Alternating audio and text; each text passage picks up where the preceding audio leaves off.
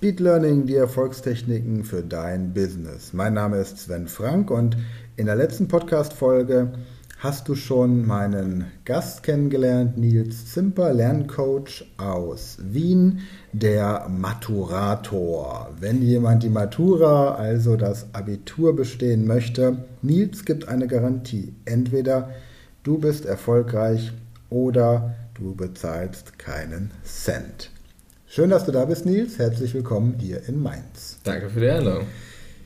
Du hast im Vorgespräch von einer Technik erzählt, die mich ja total fasziniert, nämlich der Gedächtnispalast. Jetzt gibt es viele Zuhörer, die sicherlich gerne mal einen Palast hätten und ein gutes Gedächtnis. Was ist der Gedächtnispalast? Der Gedächtnispalast ist eine Abwandlung der Loki-Methode. Ähm, nur zur Erklärung, die Loki-Methode ist also eine Merktechnik, wo ich die Merkinhalte im Raum verteile und mit einem Gedächtnispalast baue ich quasi diese Loki-Technik noch einmal ein wenig aus. Beziehungsweise in abgewandelter Form dann sogar ähm, baue ich mir die Räume selber. Aber das ist dann, das ist dann ein bisschen fortgeschritten. Man kann das bei Nils buchen, Klammer auf, Klammer zu. also wer die fortgeschrittene Technik möchte, der fliegt nach Wien. Wien ist immer eine Reise wert. Wien ist und, eine wunderschöne Stadt. Genau, und dann kriegt man auch die fortgeschrittenen Techniken. Okay, das heißt, ich, die Loki-Methode kenne ich, kennen meine Zuhörer auch. Mhm. Dann nehme ich verschiedene Räume. Im Uhrzeigersinn definiere ich zehn markante Punkte und genau. lege dort die Informationen ab. Genau. Dein Gedächtnispalast hat jetzt aber mehrere Stockwerke. Genau, es, es gibt jetzt mehrere Möglichkeiten, den anzulegen. Ich mache, ähm, wenn, ich, wenn ich im Coaching bin, meistens beginne ich mit der Loki-Methode und führe dann zuerst den Gedächtnispalast, der äh, mit mehreren Stock, Stockwerken arbeitet, äh, erkläre ich den mal, bevor man dann wirklich einen, einen eigenen Palast baut. Weil das selber bauen ist immer natürlich, das erfordert um einiges mehr, als, als wenn man in der eigenen Wohnung spazieren geht. Genau, und das mit den mehreren Stockwerken funktioniert so, dass ich dann, wenn ich die einzelnen, die zehn Punkte in meiner, äh, meiner Loki-Methode, in, in meiner Loki-Liste ablaufe, dann, und die fertig sind, dann kann ich zu denen dann rauf, runter, in verschiedene Richtungen weitere Informationen hinzufügen. Also wir machen es meistens so, dass es nach unten geht, ist am einfachsten zum Vorstellen. Wenn ich also zu meinem Bett gehe und dort ist äh, die Romantik jetzt mal abgelegt, zum Beispiel als, als Epoche, dann habe ich sie nicht mehr in der Reihenfolge, sondern ich kann auf die Romantik zugehen und kann sagen, okay, ich möchte mehr über die Romantik wissen. Ich fahre jetzt mal ins untere Stockwerk, in den Romantikkeller, kann ich sagen. Und dann hänge ich quasi an diesen Loki-Ort dann eine Geschichte dran oder sogar einen eigenen Raum, den ich mir dann vielleicht genau zu dem Zweck vorstelle. Okay, um bei dem Beispiel mit der Romantik zu bleiben, wenn ich jetzt ähm, ein Lehrbuch habe mhm. zum Thema verschiedene Epochen, mhm. dann nehme ich das Inhaltsverzeichnis und verknüpfe es, sagen wir mal, es wären zufällig zehn Kapitel, mit der Loki-Liste. Wenn es mehrere Kapitel sind, dann habe ich einfach zwei Räume, in denen ich meine Loki-Liste habe. Und Punkt 1 wäre jetzt die Romantik, Punkt 2 Barock, Punkt 3 die Renaissance. Genau. Und dann ist ja immer die Frage, was mache ich jetzt aber mit dem Inhaltsverzeichnis? Wie komme ich jetzt von dem Inhaltsverzeichnis tatsächlich an das Wissen? Und bei dem Gedächtnispalast gehe ich dann quasi an dem Symbol für die Romantik, drücke sozusagen auf den Knopf und fahre in ein anderes Stockwerk oder auch in andere Stockwerke und jedes Stockwerk für sich hat die entsprechenden Zusatzinformationen, die dann in dem jeweiligen Kapitel drin sind.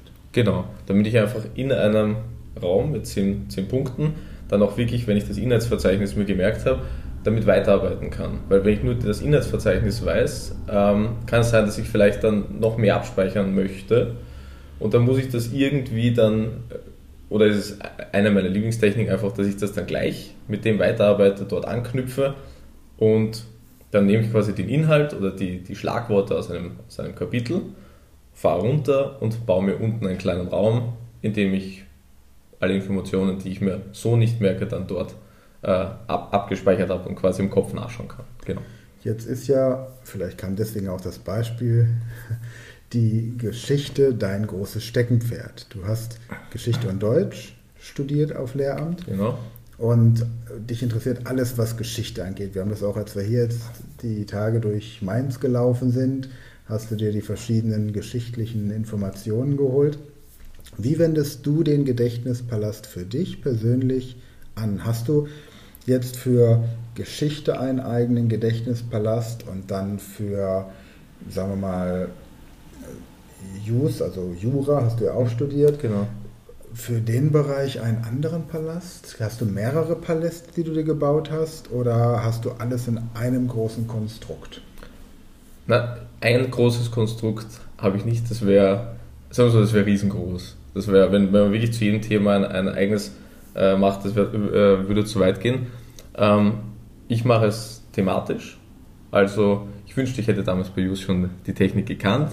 Ich kannte sie damals noch nicht, dann wäre es um einiges leichter gewesen. Aber wenn ich mich zum Beispiel auf eine Prüfung vorbereitet habe in Deutsch und ich habe gewusst, da muss ich jetzt viel auswendig lernen, was nicht so lebendig für mich ist, wo ich Probleme habe, mir das zu merken, wie zum Beispiel, ähm, welche Kompetenzen man vermitteln muss. Die, eine ganze Liste von Kompetenzen, die eingebaut werden müssen in den Unterricht und so weiter. Dann habe ich mir einen Palast gebaut und äh, habe dann in, in, in diesem eben die, die, die Dinge verteilt. Der war aber dann wirklich für diese Prüfung. Dieser Palast war ähm, nur dafür da, dass ich die Inhalte der Prüfung dort abspeichern kann. Den habe ich dafür gebaut. Der hat auch dementsprechend sein Aussehen. Also ich, ich gebe dem dann ein Thema und das Thema des Palastes äh, erkennt man. Also erkenne ich daran. Das heißt, wenn ich ähm, für eine Prüfung lerne in Deutsch, dann wird das ein, sagen wir mal, das ist ein Haus mit einem großen Buch drüber, zum Beispiel. Damit ich genau weiß, dieses Haus, das wäre jetzt im, im Fall komplett ausgedacht. Also das ist ein komplett ausgedachtes Haus das existiert so nirgendwo, das existiert nur in meinem Kopf. Und wenn ich da hineingehe, habe ich verschiedene Räume, die sich mit verschiedenen Prüfungsinhalten beschäftigen. Wenn ich das jetzt auf die Loki-Liste zurückführe, dann hätte ich zum Beispiel ein Kapitel, äh, hätte ich einen Raum gewählt, dem ich die Prüfung widme. Sagen wir mal in der Wohnung meines Freundes die Bibliothek. Einfach so, weil ich mir gedacht habe, für Germanistik. Und wenn ich in diesen Raum reingehe, hätte ich die verschiedenen Prüfungsthemen verteilt und wenn ich zum Bücherregal oder zur Lampe hingehe, könnte ich dort runterfahren und die Lampe wäre zum Beispiel für die Kompetenzen für den Unterricht äh, zuständig. Und wenn ich dort runterfahre, ist unten ein, ein Raum, wo ich die Kompetenzen alle in Form einer Geschichte, in Form von Personen oder in Form eines erfundenen äh, Loki-Raums wieder abspeichere. Und wie verknüpfst du jetzt zum Beispiel mit einer Lampe Kompetenz für Deutsch? ich nehme ein, ein Bild, das ich für, mit Kompetenzen ver, verbinde. Weil dir, dir geht ein Licht auf oder was? genau, ich kann einfach einen sehr, äh, eine sehr kompetente Person aus meinem Freundeskreis nehmen, wo ich sage, woran denke ich, wenn ich an kompetent denke? An Gertrud Lampe und deswegen Wenn es nur so nah wäre. ja, also 100, 100 Wasser wäre begeistert gewesen, wenn er dich kennengelernt hätte.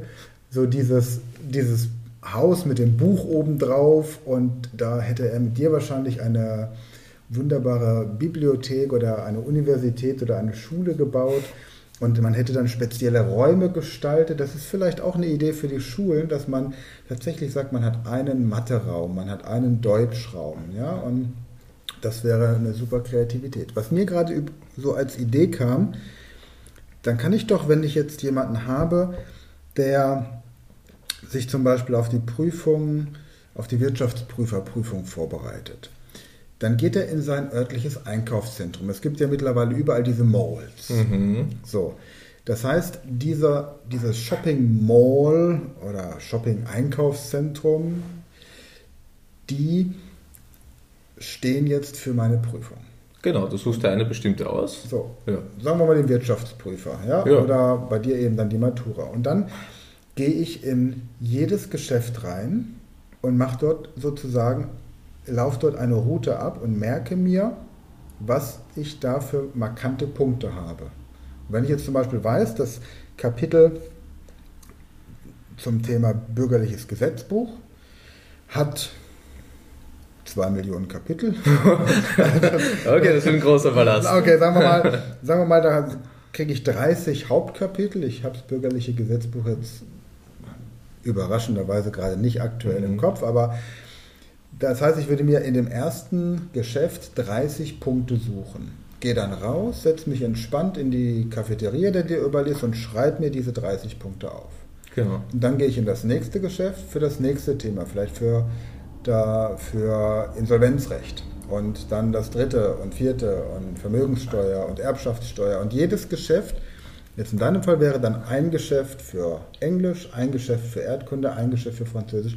Ist ja im Grunde ideal, wenn man sowieso ein Einkaufszentrum vor der Tür hat, dass man quasi das als seinen realen Palast nimmt, oder? Genau, du hast dann quasi schon, das, das ist der große Vorteil bei einer Mall, du hast ihn schon fertig gebaut, du musst ja. ihn dir nur noch anschauen. Genau. genau. Und wenn die dann irgendwann umräumen, ist es dir egal, weil du das Bild ja einmal in deinem Kopf abgespeichert hast. Genau, sobald du nur noch äh, Metall zur Verfügung hast, aber das weißt du eh selber, dann gehst du einfach regelmäßig durch. Das, das liebe ich auch an Gedächtnispalästen, an größeren. Du kannst, wenn dir langweilig ist an der Busstation, einfach mal durchgehen. Dann redest du mit Einstein, äh, gehst durch das Zimmer, schaust dir an, wie das Zimmer ausschaut und schaust diese ganzen kleinen Geschichten an, die da überall an der, an der Wand stehen oder bei der Lampe sind oder so. Oder du triffst deinen Freund bei der Lampe, wenn wir das von vorher mhm. äh, das Beispiel haben. Genau. Kannst du in Wien kannst du auch über den Zentralfriedhof gehen, dich mit Beethoven, Strauss und Schubert, glaube ich, unterhalten. Genau, ja. Und das vielleicht nicht so laut, ja, das wäre ein bisschen Fährst da ein? Ja. Wo kommt man da hin bei euch? In welchen Gedächtnis? Ja, da kommt man, ja, da kommt man auf Steinhof. Da kannst ein toller Gedächtnispalast. Okay, prima. Also, wenn jetzt jemand sagt, Mensch, äh, ich bin zwar nicht in Österreich, ich bin in Deutschland oder in der Schweiz oder ich bin jetzt nicht in Wien, ich bin in Linz, Salzburg, Graz oder vielleicht auch in Eisenstadt dann gibt es die Möglichkeit natürlich, dich auch online zu kontaktieren. Das heißt, man muss jetzt nicht zu dir kommen und mit dir zum Biller oder zum Hofer, um diese Gedächtnispaläste zu finden, sondern man kann sich auch online kontaktieren, oder? Genau, ja, ja. Das ist natürlich am einfachsten, wenn wir zusammen durch, die, durch das Zimmer gehen. Das mache ich am Anfang am liebsten, wenn man zusammen da, da durchschlendert oder ein bisschen unterwegs ist und sich die einzelnen Orte anschaut, sie mal berührt mhm. und sich Gedanken dazu macht. Aber es geht genauso gut online mit über Fotos. Ähm, ja. Okay, ja, ist eh klar, also eins zu eins ist immer am besten. Weil wenn ich jetzt an, an eben Zuhörer denke, die sagen, Mensch, für mich ist es nichts, weil ich schon arbeite, aber mein Sohn, der macht gerade eben das Abitur oder ist gerade dabei, dann gäbe es also die Möglichkeit, man kommt mal ein Wochenende zu dir nach Wien, lernt dich kennen mhm. und dann findet der Rest online statt. Genau, weil sobald mal die Grundlagen äh, verstanden sind, was, was auch online geht, äh, ist kein Problem. Es, es geht nur darum, dass man mal äh, die Technik, dass die, dass die sitzt, dass man weiß, wie man die anwendet. Ähm, und meistens ist das dann eh so spannend oder so, so lustig, einen Gedächtnispalast. Also ich mache es unglaublich gern. Ja, wenn man zusammen von zu zweit die Assoziationen, die Gedanken ein bisschen spielen lässt, sich überlegt, wohin fahren wir da, wie schaut der Raum aus oder was, je nachdem, ja, wen, wen treffe ich dort, wen habe ich dort, ähm, dann äh, ist das meistens das ist, das, die, die Stunde vergeht relativ schnell. Es ist eigentlich wie Spielen oder wie, ja, wie sich eine Geschichte ausdenken.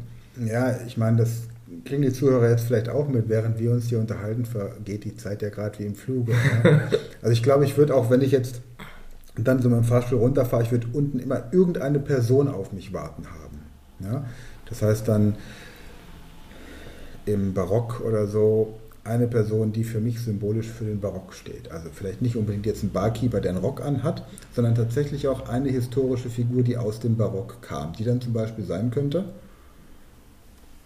Ah, eine, ich, ich hätte jetzt genommen Ludwig den 14. einfach, aber. Okay, das ist ja. der, der seine ganzen Frauen geköpft hat, oder? Damit sie hübscher aussehen. War das der? Nein, der, der, der Sonnenkönig ist der Ludwig der 14. Ah, der, man kennt ihn. Der, genau, L'État c'est moi, genau. und, und welcher hatte seine Frauen irgendwie geköpft, weil sie.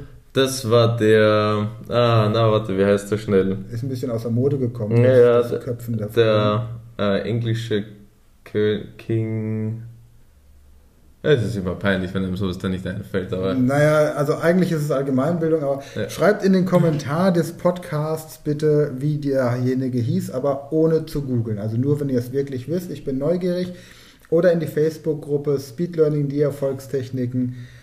Und wir werden Nils in der nächsten Folge nochmal hören und da erzählt er uns, wie er an Schulen arbeitet. Also in Österreich, wenn jetzt jemand zuhört, der an einer Schule in Österreich arbeitet, eine österreichische Schule leitet oder vielleicht eine österreichische Schule kennt, Nils kommt auch zu euch an die Schule. Und das Beste ist, das kostet die Schule auch keinen Euro, keinen Cent, keinen Schilling, keinen Groschen, hieß das, glaube ich, damals bei euch. ja. Ne? genau, die drei Groschen-Oper. Nein, es ist tatsächlich gratis, wenn ein paar Voraussetzungen erfüllt sind. Nils wird gleich erklären, was es ist. Also gleich bedeutet in der nächsten Podcast-Folge. Bis dahin findet ihr Nils im Internet unter unter Nils Zimper, also nils-zimper.com. Genau. Und deine E-Mail-Adresse, falls man dich gleich kontaktieren möchte und man sagt, mein Internet geht gerade nicht, aber E-Mails kann ich schreiben. Ah, Nils? Das, ja.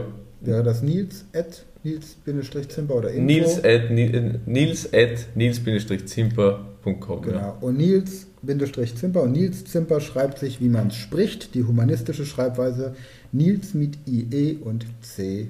Ganz genau. Zimper mit C. Prima. Wir hören uns in der nächsten Podcast-Folge. Freue mich wenn du diese Folge weiterempfiehlst, teilst, abonnierst, positiv bewertest.